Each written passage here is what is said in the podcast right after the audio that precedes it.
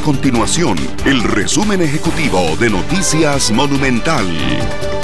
Hola, mi nombre es Fernando Muñoz y estas son las informaciones más importantes del día en Noticias Monumental. Las autoridades costarricenses contabilizan ya 14 transportistas rechazados en fronteras tras dar positivo por COVID-19. El rechazo a los transportistas forma parte de la medida que adoptó el Ministerio de Salud el viernes anterior al establecer como requisito la prueba COVID-19 con resultado negativo antes de ingresar a suelo costarricense. Además, las autoridades de la Policía de Control de Drogas registraron un nuevo decomiso de cocaína en el megapuerto de Moín. En este caso se trata de un contenedor con jugo de piña que tenía como destino final el puerto de Rotterdam, en Holanda.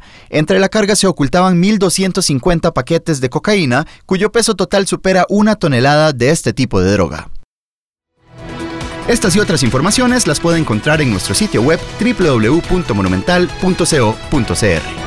Nuestro compromiso es mantener a Costa Rica informada.